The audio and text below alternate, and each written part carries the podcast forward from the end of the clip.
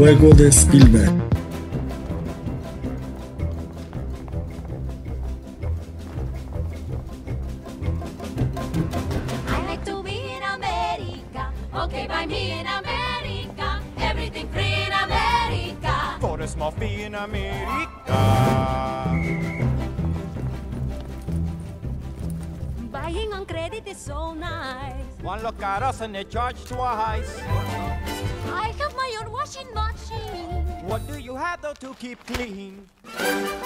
Skyscrapers bloom in America. Cadillacs zoom in America. Industry boom in America. In a room in America. Ahí teníamos este, eh, la canción América, interpretada por Ariana de Bosé. En este, uno de los momentazos de la película, que vuelvo a decirlo, me parece el mejor montaje que no está nominado al Oscar y tengamos otros montajes, pero bueno, ya es un tema que he conversado. Lu, no sé, eh, ¿quieres arrancar, contarnos cómo has vivido este, este nueva versión? Porque no siento que un remake, es una nueva versión del clásico de Broadway, eh, West Side Story. ¿Cómo lo ves? ¿Cómo? Mi principal pregunta es, ¿cómo sientes esta historia ahora en el año 2022? Con la- con- porque es una historia muy clásica de, de amor a primera vista. ¿Cómo cree que se ve esa historia ahora con sus ojos del 2022?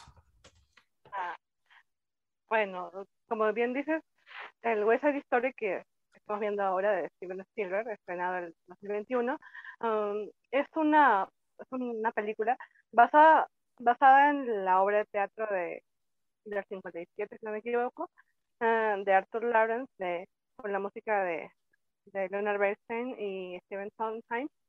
Entonces, esa es la, la madre, por decirlo así. Así como hablamos de, de ahora la tragedia de Macbeth, de las obras de, de Shakespeare, por decirlo así, eh, transmitidas en las películas por los años. Pueden tener versiones de los años 60, de los años 50 y versiones ahora también de, de este siglo, ¿no? Igual, creo que en, este, en esta oportunidad eh, tanto Steven Spielberg como Tony Kushner han, han tenido en cuenta la obra de teatro. Para mí, creo que han hecho su mejor esfuerzo. Mm, Eso, no lo voy a negar. Creo que han hecho su mejor esfuerzo, como dices, como dices, es una historia romántica. La base básicamente es Romeo y Julieta, eh, y dentro de lo que vemos en, en la historia de West Side Story también el tema de las pandillas, de los, de los y los Sharks. Entonces, creo que sí, creo que han hecho su mejor esfuerzo por darle, sobre todo Spielberg, por darle su sello como director y Tony Kushner por adaptar es- esta obra respetando el tema de la, de la música, de las canciones, es algo que que no han tocado prácticamente, excepto por el orden de repente, el orden y algunos cambios. Pero este, la música la han dejado intacta. Los, creo que sí, en el, en el caso de Kushner ha hecho un esfuerzo por, por darle un, un backstory, una historia de respaldo a, a protagonistas, porque no, no tenían el- tanto la, la versión anterior y este, la versión del mismo teatro tampoco no, no te muestra tanto eso. Creo que sí, creo que han querido modernizar la historia y, y trasladarla al siglo XXI a una audiencia mucho más pendiente de ciertos detalles y que de repente no, no es la misma audiencia de, de hace 50 años, ah, de hace más de 50 años cuando salió también la, la película de. Creo que sí, sí es, sí es un esfuerzo. No siento que sea suficiente. Creo que, creo que han habido ciertos, ciertos desaciertos, por decirlo así, ciertos traspiés, tal vez en, en, esa, en esa misma idea de modernizarlo ah, ah, o, de, o de renovarlo, más que modernizarlo, renovarlo. Ah, creo que han, que han, han habido ciertos traspiés, entonces se nota, se nota un poco. Pero aprecio el esfuerzo. Eh, Eso sí lo voy a decir de forma positiva. Aprecio el esfuerzo. No sé si era necesario, no, eso no me gusta, no me gusta entrar en esos detalles, pero sí. Pero sí, aprecio el esfuerzo de, de ambos, sobre todo, como, como creadores, tanto Spielberg como, como, para mí también la figura, porque habla- hablamos mucho de- del tema de Spielberg y como director y todo el tema, que sí me parece muy, muy válido y, rescatable lo que hace, pero también me, me gusta lo que ha tratado de hacer en, en algunos aspectos de la película.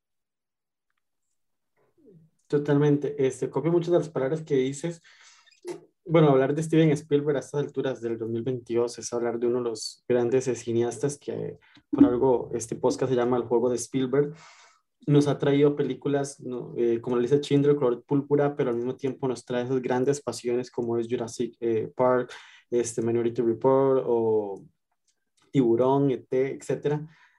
Pero hablar de Spielberg ya es, o sea, ya es algo como se sabe la calidad que es y todavía la, a la que tiene, eh, si algo que tiene huesa histórica, se lo rescato, esta versión, son esos planos, esos movimientos de cámaras, esos paneos, esas sub y bajas que hace con los traveling, me parece espectaculares, las coreografías se sienten, vibran, eh, por ejemplo, la versión en, en, cinematográfica en pantalla grande, es una experiencia brutal, es una experiencia ver esas, esa, esa inmensidad, esa fotografía, esos colores, o sea, toda la parte técnica de la película es tremendo. Y por digo, hablar de, de, ese aspecto de Spielberg creo que ya es, se sabe la calidad de dirección que es y creo que está muy bien mostrada aquí. Tenía unos, una racha muy, que no había tenido mucha lucidez como fue este The Pause, pero sí me ha gustado bastante una película que no sé si pegó o no pegó tanto, no sé, por ahí, qué va a pasar con esa película en la historia, que es Very Pleasure One, que se la jugó A mí me. A mí encanta, el libro me A mí fascina. me encantó. a mí, no, y a mí no me gusta, o sea, tengo que confesarlo, estamos aquí en, en el podcast y todo, como es exclusivo el nombre de Spielberg, a mí no me, a mí no me, no me gusta mucho el cine de Spielberg, no, no soy tan, tan fanática de, lo que hace, lo respeto bastante y sí creo como que es una exclusión y que, y que tiene un, un trabajo muy constante y, y, este, impecable técnicamente pero tal vez no, no, este, no combina mucho conmigo, pero curiosamente este siglo, lo que ha hecho este siglo, ha ido calando un poquito conmigo. Tal tal vez un poco lo que es Lincoln, precisamente por otra colaboración con Kushner. Uh, Munich también, este, el Ready Player One me divirtió muchísimo. La vi en el cine y me acuerdo que, que la pasé muy bien. No me esperaba, no, no, no me esperaba que me, que me gustara tanto, pero sí, sí me gustó mucho. Y, y justo precisamente, para volver un poco a West Side Story, uh, siento, que, siento que ese es su, su mayor logro de, de, de Spielberg como director, porque eso es lo que constantemente uh, ha ido haciendo desde que empezó su carrera. Él, él, siempre le da bastante importancia a los personajes jóvenes. Siempre trata con mucho respeto a, a los personajes jóvenes que tienen sus servicios, porque así sean secundarios, sean protagonistas, le, le interesa bastante su, su mirada y, y, creo que es algo, algo, algo muy bueno que tiene como director. Entonces, siempre que vemos tal vez un personaje joven en una película de Steven Spielberg, eh, sabemos que, que lo va a tratar como con empatía. Eh, y, y, siento que también esto es lo que he querido hacer ahora en, esa historia. Sí, esta es una película, este, reto en Steven Spielberg por la película es, por el procedente que es. Pero antes de hablar de ese detalle del reto de Spielberg, eh, de, contémosle un poco a la audiencia de qué va esta película, Juli, no sé si nos quieres ayudar a contar un poco de qué va West Side Story, qué es West Side Story, antes de hablar del reto y el legado histórico de, de, de, esta, de, esta, de esta obra, porque es una obra maestra que ha quedado en la historia y la memoria de la cultura pop. Uh -huh. Eh, bueno, West Side Story va, eh, en vez de Capuleto y Montesco, toman la historia de los puertorriqueños contra los, los gringos, bueno, los, los, descendientes irlandeses, supuestamente es la, se hace más referencia en, el musical en Estados Unidos y bueno, esta, creciente comunidad puertorriqueña que empieza a llegar en los 50. Eh, había un tema de, de pandillas, eh, y, y, claramente, o sea, tenemos nuestro Montesco Capuleto eh, y por el lado puertorriqueño está uno de los líderes de la banda, es Bernardo, que tiene a su hermana María. Y por el otro lado está, ¿cómo, ¿cómo, es que se llama el personaje de My Five? Se me olvidó. bueno, pero ahí el riff, riff, ahí tienes un líder de, de la, de la otra banda que tiene como este líder retirado, podríamos decirlo, que es, eh, que es eh, Tony, que aquí está interpretado por Ansel Elgort. Y claro, bueno, van a un baile, eh, Tony y María se enamoran y ahí se inicia como, bueno, ese es como el desenlace de la, de la trama, como lo digo, bien, bien Romeo y Julieta, de hecho, está abiertamente inspirado en ello.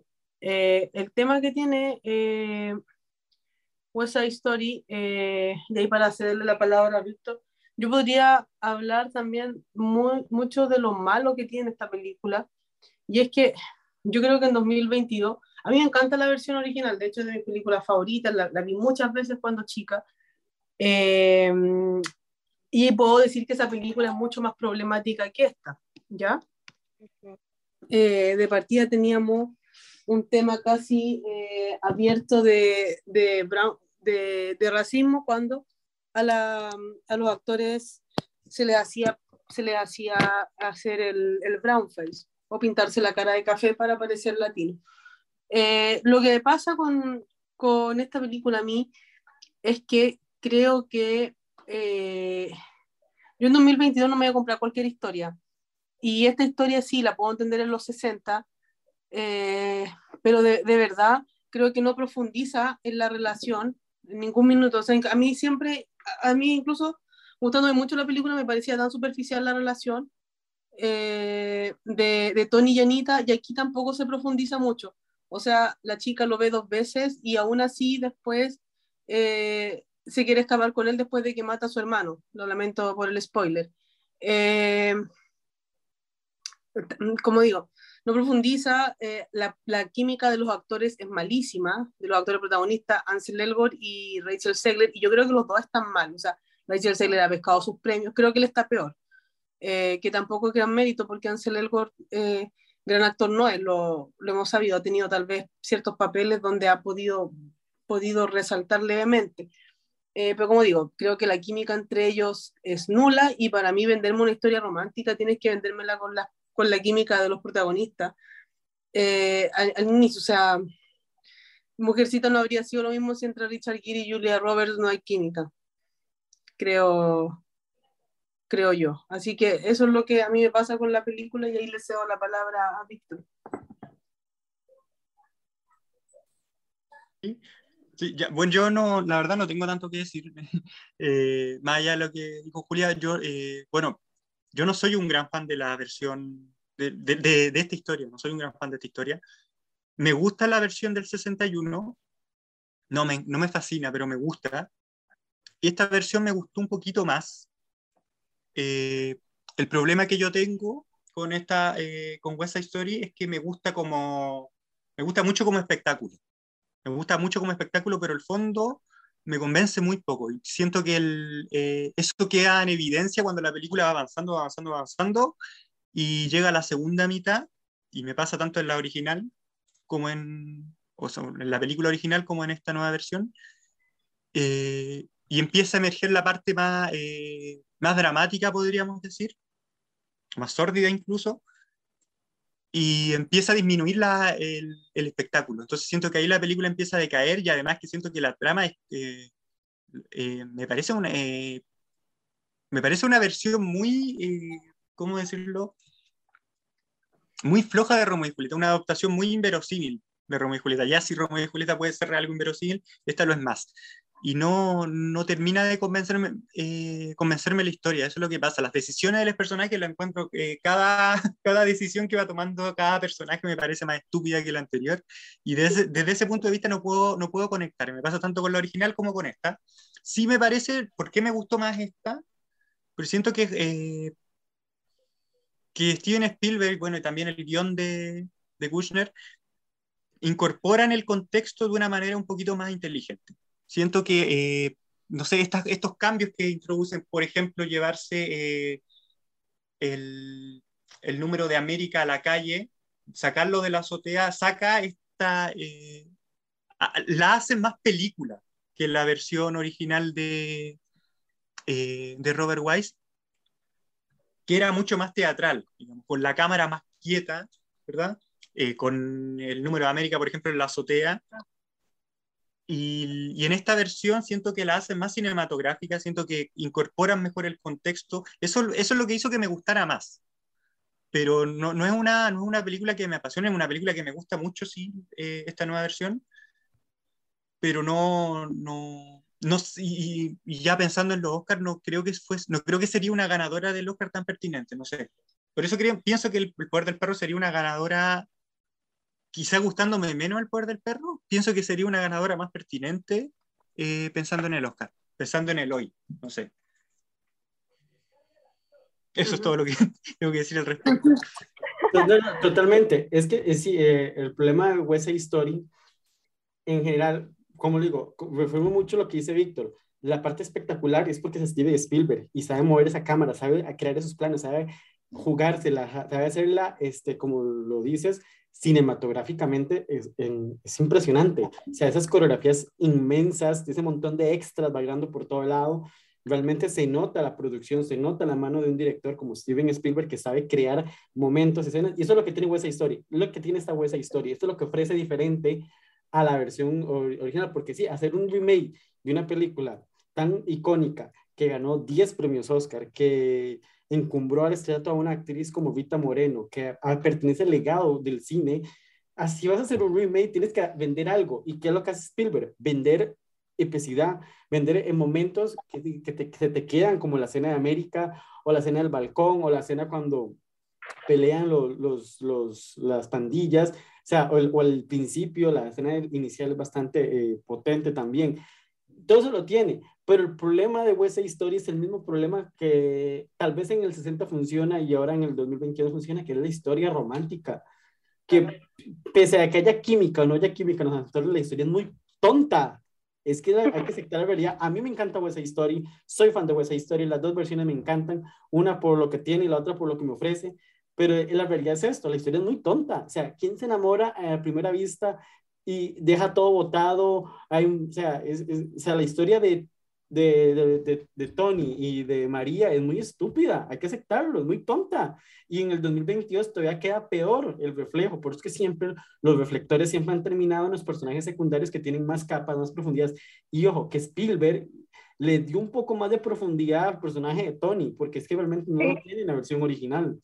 Entonces, o sea, lo intentaron hacer, pero siempre la historia de Tony y de María es que es tonta, realmente es como sea, ¿quién, quién se va a ir a, o sea, a estas alturas de, pues digo, puedo entenderlo en los 60, ¿verdad? Esos típicos cuentos ya de Disney de, de, de, de, que se enamora con el primer beso, con el primer baile. Pero en este 2022, hacer la historia de que esta mujer se va a ir con este hombre que acaba de conocer hace menos de dos días, o sea, es, es como, es como, yo no sé si vieron, es una comparación muy tonta, pero realmente eh, cala un poco en lo que quiero decir. No sé si han visto el documental de Netflix del estafador de Tinder, donde sí. la madre llega y conoce a este hombre y se monta en un avión el primer día. O sea, es que no tienes no, no me puedo compadecer de ti porque tú eres una bruta que te montases con un desconocido. Un avión a otro país. En un avión, exactamente. A mí me pasó lo mismo no cuando vi eso. Y también pensé lo mismo en la historia el otro día. Yo decía, eh, lo, comentaba con, con una amiga de, de Twitter, decía, a María María habría sido una estafada por el estafador de, de Tinder, claramente. Porque, bueno, no sé si ustedes han visto el documental, yo me reí mucho, o sea, la, la, tipa que tenía, para mí el problema de ella es otro, porque es una mujer que ha tenido más de mil match en Tinder y sigue ahí, ella lo ha dicho. Y claro, a mí igual me pasa lo mismo, amiga, date cuenta, o sea, la, entiendo, entiendo que se puede deslumbrar por, porque en la primera cita te lleven a un te lleven a, a, viajar al extranjero, pero yo sería la amiga, oye, te va a secuestrar, o sea, ¿quién te lleva a pasear en un avión privado a otro país? Por eso, somos, somos, latinos, esa, esa, es la diferencia, creo que esa es la diferencia, somos latinos, somos latinos, creo que esa es la diferencia. Entonces, no sé, eh, claro, me pasaba eso con María. Eh, y que por eso te digo, en los 60 puedo entender un poco la historia y el contexto, y como te digo, a mí la película original me, me encanta, la, la he visto muchas veces. Sí, creo que eh, el mérito que le doy a esta, bueno, Spielberg para mí es la segunda dirección que más me gusta de las nominadas al Oscar después de la de Campion. El mérito que tiene es que eh, rompe el código muy teatral que tiene, que es lo que decía Víctor, y le da un código absolutamente cinematográfico a esta versión, que creo que es muy, muy valorable. Eh, como digo, creo que Spielberg tiene una excelente dirección, pero me falla, claro, porque en 2022, ¿quién te va a creer? O sea, ¿quién se va a ir con el hombre que mató a su hermano y al que conoció dos días, hace dos días atrás? O sea, es una historia tan, tan tonta como dices tú que no, no me convence y creo que la mala química entre los actores también Para mí no es lo ayuda. ¿Mm? Para mí, eso es, para, mí, para mí eso es la peor, o sea, la parte de la química, porque, eh, como dicen, un poco por el tema de, de la historia, no puedes hacer nada porque esa es la historia que ya está, esa es la historia que, que está de Romeo y Julieta, que está en la obra de teatro, que está en la película 31, o sea, eso es lo que, eso es lo que más o menos ya han, armado, entonces no puedes cambiar eso. Y lo único que más o menos puedes manejar dentro de la película del 61, esta versión también, es cómo te lo venden los actores cómo, cómo te lo venden eh, María y Tony. O sea, sí, por ahí lo puedes comprar más o menos. Sí- sigue, siendo, sigue siendo ridículo, sigue siendo tonto porque va a ser tonto. O sea, son dos niños, son dos jovencitos que, que no saben absolutamente nada de la vida y, y ya, pues si se conocieron un día, se vieron y, creen, que, creen que se enamoraron para siempre. Entonces, es, es, es, es ridículo. No hay forma de, de, este, de luchar contra eso. Pero el tema es eso, de que él se supone que la química de los protagonistas se lo tiene que vender. Y eso en esa versión de Spielberg no pasa. Y otra, bueno, más o menos para más o menos también para seguir con lo que decía Víctor y también, bueno, con lo que comparten, para mí la gran diferencia entre, entre la versión del 61 y esta es claro que en la versión del 61 tú tenías a, a, la, a la misma gente que había estado en la obra de teatro, tenías a, a Jerome Robbins, que era el que había construido todo el concepto teatral, todo el concepto musical o de la coreografía de, de, la, de la obra, que estuvo en la película, que está acreditado como director en la película, que, está, que ganó un Oscar especial por, por su trabajo en la película incluso. Entonces, es inevitable que esa versión del 61 se sienta teatral, sea tan teatral, porque básicamente creo que se hizo con esta, este, con esta intención, o sea, con esta idea de, de, de, traspasar lo del teatro al cine. Y con la participación de, de Jerome Robbins tan presente, eh, era inevitable. Entonces, creo que aquí sí es Silver, obviamente, él como, como el director, capacitado como el director prolífico que es, sí aprovecha todo, todo lo que todo lo que sabe, todas las herramientas que tiene a su disposición y hace una versión muy, muy cinematográfica, muy espectacular. Ah, entonces, eso sí, obviamente es de repente lo, lo mejor de la película. Por eso, precisamente, creo que las mejores secuencias de la película, las mejores partes de la película son donde se le ve intervenir a él más que los actores, más que los actores de repente la parte de la parte del, del inicio, la parte de, del baile del gimnasio para mí es, hermosa porque, porque sí es. En mi caso sí es una música con la que, con que yo crecí, a mí me encanta, más que, más que la película yo crecí con la banda sonora y también, bueno, pues llegué a ver la película, llegué a ver, ver la obra en el teatro y toda mi familia es, es fan de la obra, no sé, no sé seguramente por qué, pero, pero todos son fan de la obra y, y ya pues a mí también me inculcaron eso. Entonces sí, creo que creo que Spielberg aprovecha lo que lo que él como director puede aprovechar, pero ya cuando pasa la historia a manos de, de actores, en el caso específico de, a mí el caso de, de Anthony Edwards me parece inexplicable porque yo no encuentro ni, ni, ninguna gracia, pero así, ninguna gracia como Hollywood. No, es como que, no sé, no, es como una planta. Me creo que hasta los, los pisos que ves en la película tienen más vida que él, entonces no sé, no, no, no me vende nada de, de Tony, ni, del comienzo ni hasta el final. No puedo, no puedo yo comprar otro personaje y como dice, y como dice creo que Víctor, es cierto, le, le dan el, el, la historia a Tony, le dan el, el, la historia de fondo, le dan motivaciones, lo que sea, pero no puedes hacer nada porque el actor que tienes no, este, no te vende nada, no, no transmite nada. Entonces, por más de que, de que se eche el esfuerzo por ese lado, se nota que se esfuerzo, no, este, no puede calar, no, no puede ir.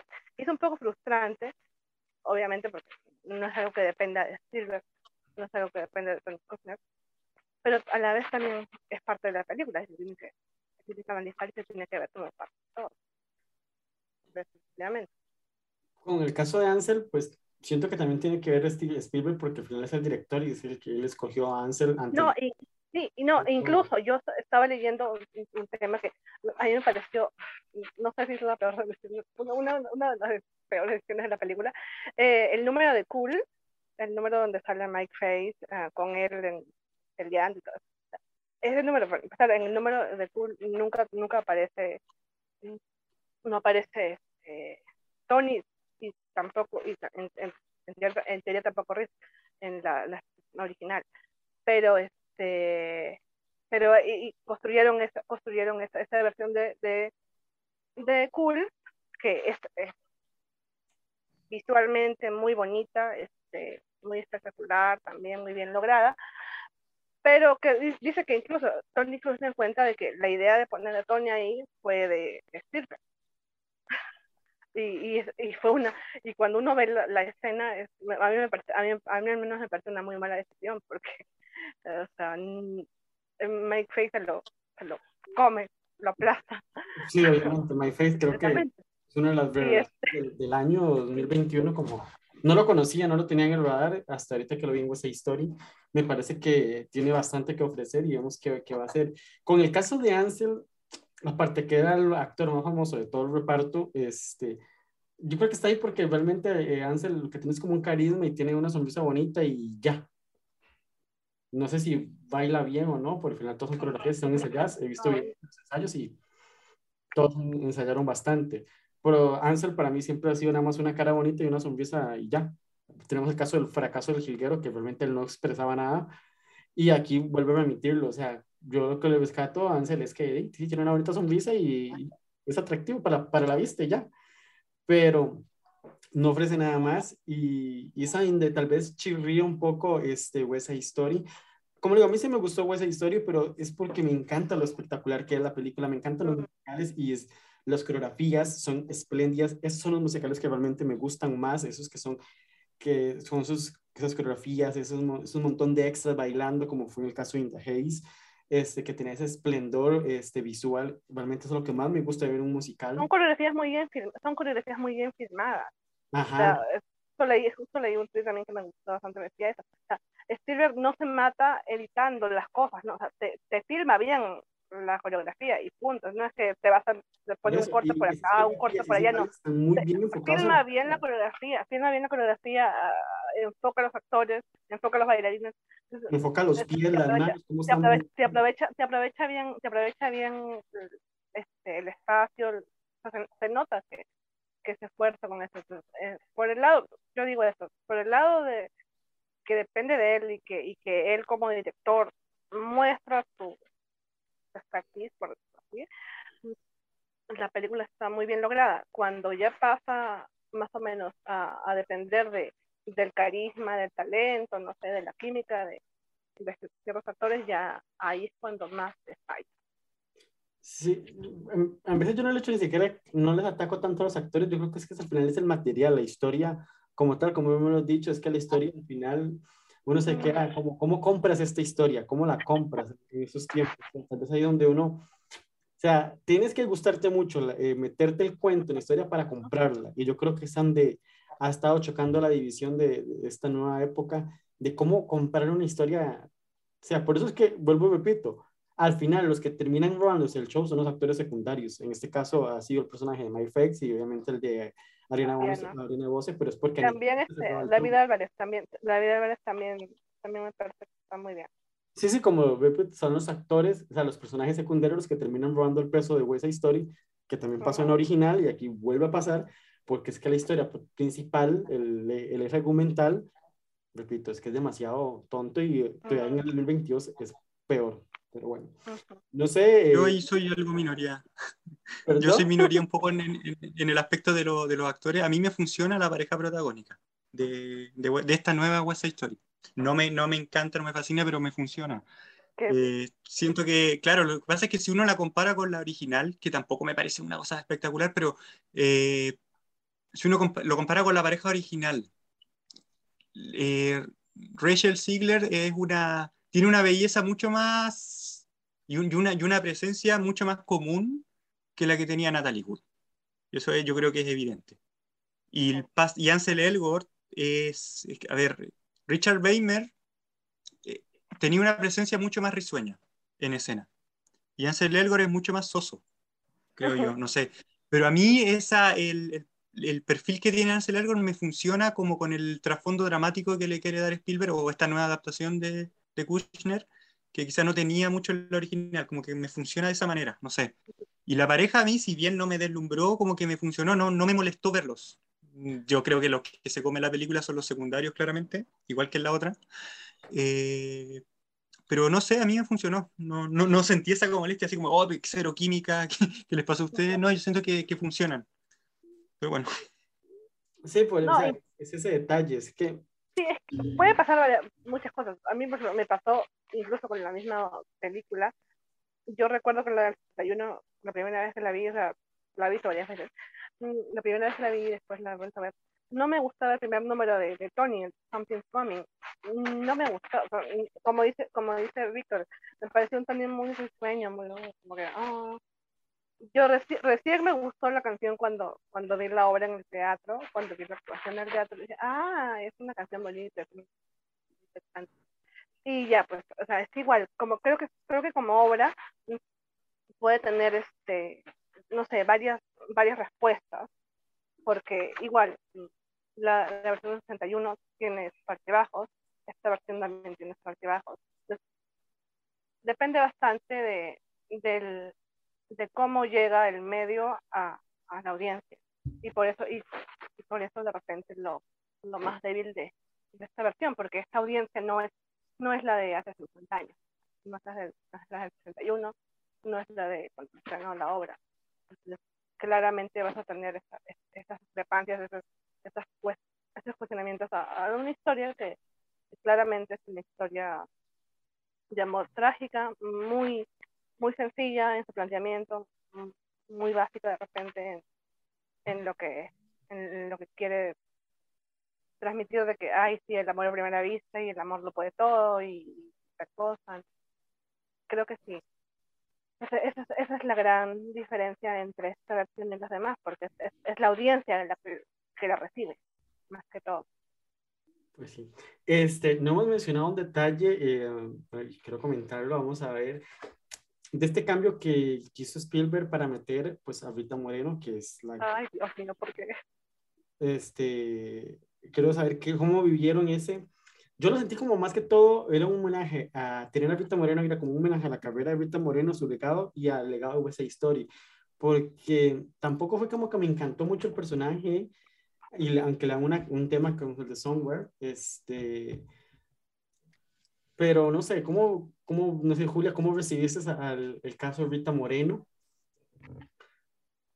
Eh, o sea, a mí es uno de los cambios que agradezco un poco, eh, sentí que el personaje era refrescante, eh, me gustó un poco cuando, cuando ella dice, o sea, como esta presencia de que se le respeta porque ella, fue, ella se casó con un blanco, por ejemplo. Eh, es que a mí me encanta Rita Moreno también, entonces eh, verla en pantalla después de tantos años y verla en una producción grande fue, fue, fue bastante emotivo. también, bueno, la escena del, del, bar donde se encuentra con, con el personaje de Ariana de Bosé, eh, tal vez es como de mis momentos favoritos de la película junto a, a América. Eh, pero, pero eso, o sea, creo que más que un, más que un homenaje, o sea, creo, lo veo como un cameo, un cameo destacado, más que un, como, como dices tú, eh, es un excelente homenaje a la carrera. O sea, eh, cuando vi la película, eh, cuando salió la película, muchos comentaban que Rita Moreno podía estar entre las posibles nominadas al Oscar como actriz secundaria y para mí, con todo lo que me gusta, era un no eso. Eh, porque el papel igual ni lo da, o sea, es como un papel, un papel bonito para ella, mm, como dices tú, un homenaje, pero más, más allá de eso no, eh, no es tanto, o sea, como que a quienes vieron la versión original y les gusta Rita van a disfrutar esa parte, pero tampoco es algo que marque una presencia y, algo, y que uno diga, eh, o sea, alguien, alguien no se va a hacer fan de Rita Moreno por verla en esta película. Lu. Yo creo, como dice Julia, y como dices tú también, es un tema testimonial para mí. Claro que hubo de repente una buena intención. Creo que Kushner dijo de que la idea original partió de su esposo, o sea, de cambiar a su personaje de Doc, que, es- que era el, original, por la esposa de Doc y llamar, claro, a Rita Moreno. Era algo como que cuadraba. Y, en, y en teoría para mí cuadra. Es, una idea, como ustedes dicen, muy bonita, que funciona como homenaje. También igual el, el número de Somewhere, que en la película 61 era un dueto entre María y Tony, pasa a ser otra vez el, solo que, que es, es como la versión del teatro eh, y eh, se lo dan a ella. Me parece un, un gesto bonito también como parte de, de unir esas historias, ¿no? La, la 61 con esto. Y sí, me, me, me gusta, como dice Julia, el momento, por ejemplo, entre ella y, y, este, y Elena de Bosé como, Anita. Pero también, y aquí también este, que me llama la atención el tema de, de, Kushner, ¿no? Como un guionista tan, tan, tan bueno, tan prolífico, de repente no se quiso arriesgar tanto, no, no quiso este, jugar tantas fichas eh, y prácticamente al personaje hizo eso, ¿no? Básicamente un poco cambiar el género nada más entre, entre Doc y Valentina y agregar ciertas cosas como, como decía Julio, el tema de una mujer latina casada con, con eh, este hombre em, de Nueva York y el tema así. Pero luego ves, por ejemplo, una discordancia para, para mí, que, que le acabo de ver prácticamente en la película. Entonces, cómo, por ejemplo, ella protege a Tony eh, del, del, de los policías y lo esconde y lo trata de, de cuidar y de cubrir. eh, y claro, eso, es- eso es lo que, lo que hace Doc en la primera versión y eso es lo que pasa. Y, Queda como a y ahora, claro, igual Valentina, Valentina hace eso y con Tony y después al final, justamente en la, en la última toma que hace de la película, ves a Valentina entregando a, a Chino a la policía. Y es como que, amiga, este, amiga, la, la coherencia, o sea, no sé, no sé, me sentí, me sentí un poco, me sentí un poco confundida con eso, porque ya si vas a entregar a la policía, la gente entrega a todos, ¿no? no sé, eso es lo que yo sentí ahorita cuando la acabo de ver, de repente, no sé, puede ser que la vea después y, y me, y me sienta mejor el, el- ese, ese cambio y ese, y ese movimiento que ha hecho, pero no, y, y, eso, y eso es lo que no pasa, y eso es lo que no pasa en la versión 61. Doc no se mete, Doc así, no se, mete, no se mete casi en nada y está ahí y apoya hacia Tony, pero no, no es como que no es como que está ahí. Entonces siento, no sé, que ese cambio que lo hicieron con una buena intención y con, y con un buen espíritu, tal vez pudieron armarlo un poco mejor, tal vez no sé si cayó tan, tan exactamente como, como debió caer. Pues. No sé, Víctor, ¿algo que quieras agregar? Eh, no mucho, ya lo dijeron todo. Eh, a, mí me, a mí me gustó lo de lo- la presencia de Rita Moreno, lo encontré un- como un homenaje, un homenaje bonito. Eh, me gustó esto que hicieron eh, en esa escena de, spoiler nuevamente, donde están como a punto de, de- de violar a, a Anita y que es ella la que lo detiene de alguna manera. Lo sentí como un poco como, como una conexión con la, con la película original. Eh, pero eh, sí, no sé, yo creo que estoy de acuerdo con Lourdes. Yo también lo, lo- vi como este, esto de que ella entregue a, a Chino y que haya escondido a Tony. Yo lo veo como que ella tiene una conexión emocional con Tony. Creo que la película como que enfatiza eso. Eh, que lo tiene trabajando ahí, ¿verdad? Eh, no, no, no sé, no lo sentí tan así como tan incoherente, pero sí sentí como que era, era una presencia muy testimonial la de ella en la película. Tampoco era como, como que se habló que iba a estar nominada, no. Ahora también hay que, no sé, yo me, me pregunto por qué, por qué Judy Dench sí y Rita Moreno no. Ahora, yo no sé, a mí no me encantó Belfast, no sé el resto, pero eh, El siento, caso siento de- que la, la categoría, sí, siento que la categoría de actriz secundaria está ahí, bueno, tema aparte, quedó un poquito, eh, podría haber quedado mejor. No, con, no, con, no, no neces- necesariamente con Rita Moreno, pero Eh, es- si- siento que igual podría haber estado nominada y tampoco siento que hubiese molestado si hubiese estado nominada. No sé. Sí, bueno, claramente ver a Rita Moreno nominada por West Side Story creo que nunca va a molestar a nadie. En el caso de Judy Dench es que cuando ves Belfast eh, se te queda con, se te queda, se queda todo ese personaje porque es el que abre y cierra la película, entonces te compras a- al, al personaje de la, de la abuelita y todo lo que hace, eh, yo creo que esa es la diferencia con el personaje de, de Rita Moreno aquí, que es, que es muy diferente, por eso yo creo que al final tiene más sentido que esté Judy Dench y no esté Rita Moreno. Rita Moreno sería como por homenaje y por legado y por, porque es Rita Moreno, pero al final no pasó. Pero bueno, no sé si quieren agregar algo más, Juli, sobre West Side Story para ir cerrando. No, no sobre West Side Story, sobre la indecencia que me parece que Caitiona Valve, que es la mejor actuación de Belfast, no esté nominada. O sea, tampoco yo soy un fan de la película, no me gustó, pero siento que si va a nominar a algo a Belfast, nomina lo mejor que tiene, que es la actuación de Valve. Yo creo que lo que le pasó a Caitriona fue que ella es la protagonista de la película y, y los, y los acá con ella misma. Sí, Ajá, yo creo y que muchos la votaron No, no, sí, yo creo que eso, eso fue lo que le pasó. Yo no sé qué hubiera pasado en la categoría principal si lo hubieran hecho campaña en Mejor Actriz, pero creo que hubiera pescado más fácil en nominación en Mejor Actriz que en Actriz de Reparto. Y, bueno, quedó comprobado, que al final no quedó nada. Lu, Nada, que bueno, me, de West Side Story sí me gustaría que la vean porque sí creo que, que merece la pena verla y que estén sus impresiones, ¿no? Si les gusta, si no les gusta, si, les parece mejor, si no, no, me parece, ya depende de cada uno, pero sí, sí creo que es una experiencia que, que, me- que merece la pena ver. Y igual, y, y comparto la opinión todo sobre la injusticia que se hizo con la en, en Belfast. Eh, eh, y puede ser de repente un, un síntoma de que la película no caló como debería, porque o sea, me me parece de hecho que, que ella es la clave de, de- de la historia y, y este, que la hayan ignorado así, no, no, le encuentro, no le encuentro sentido. pues, Vic, para ir cerrando, tus últimas impresiones de West Side Story.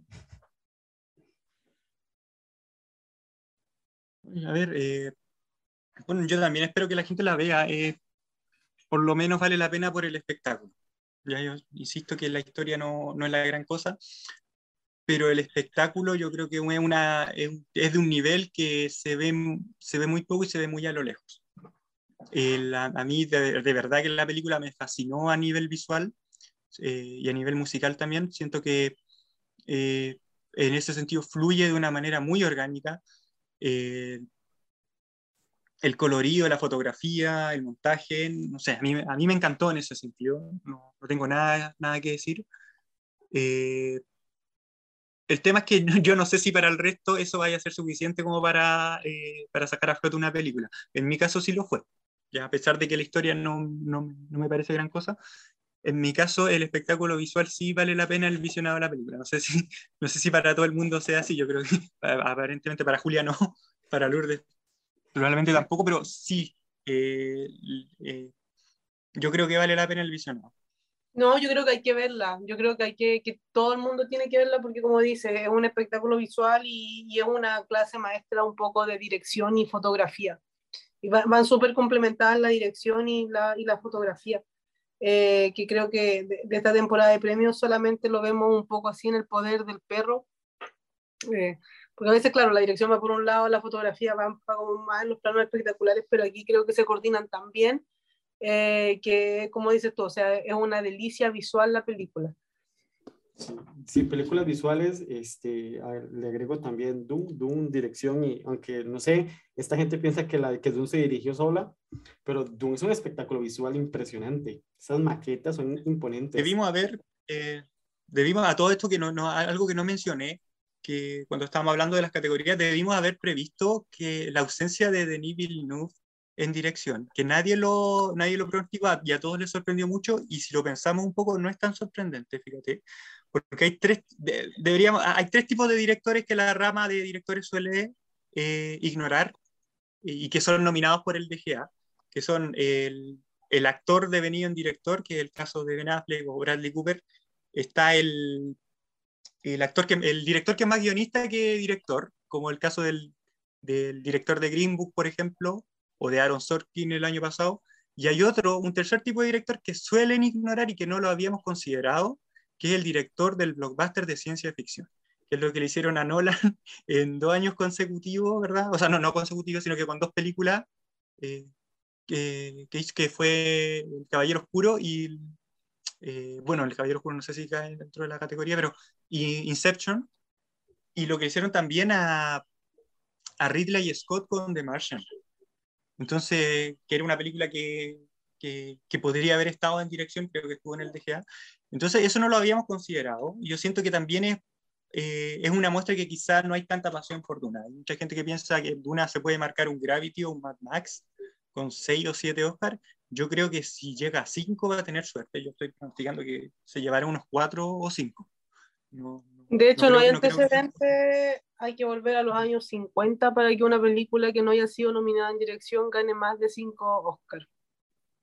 Y, y, esa, y esa película que ganó, no me acuerdo el nombre, eh, por ejemplo, ganó fotografía en blanco y negro cuando se dividía fotografía en blanco y negro y a color, ganó diseño y producción en blanco y negro eh, cuando se dividían. Entonces yo también estoy prediciendo ahora mismo que eh, van a, va a haber pelea en ciertas películas y que Dune no va a arrasar como se suponía que iba a arrasar. Sí le, sí le estoy dando edición y sonido. Yo creo que con Dune de repente lo que lo perjudicó bastante ha sido que desde un principio se promocionó como una primera parte, ¿no? O sea, de que va a venir una siguiente película que va a cerrar más cosas, que va a ser más épica, entonces de repente eso a, a ciertos votantes no, no, no les haya impactado tanto viendo la primera como termina uh, prometiendo una segunda parte. Uh, no se sienten tan tan comprometidos a, a, reconocer ahorita a Villeneuve, uh, ni tanto tampoco a la película, porque piensan de que lo que va a venir en futuro eh, va, va a prometer. Realmente se supone, si se apegan al libro, la segunda parte va a ser épica. O sea, es épica lo que se decía en Doom. Pero eso es, tema de, es otro tema y yo me despido. Muchísimas gracias a Juli, a Lu y a Víctor por acompañarme. Este, gracias a todos por escucharnos. Mi nombre es Dionel Hidalgo. Ya saben que nos pueden encontrar en nuestro sitio web www.algomasquecine.com, en nuestras redes sociales, Instagram, Facebook, Twitter. Y estamos eh, hablando más adelante. Y yo me despido claramente con una canción de West Story y vamos a escuchar a los Jetson y nos escuchamos hasta la próxima.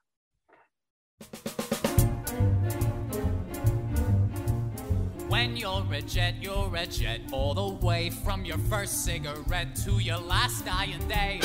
When you're a jet, if the spit hits the fan, you got brothers around, you're a family man. You're never alone You're never disconnected. You're home with your own. When company's expected, You're well protected. Then you are set with a capital J, which you'll never forget till they caught you away. When you're a jet, you stay on.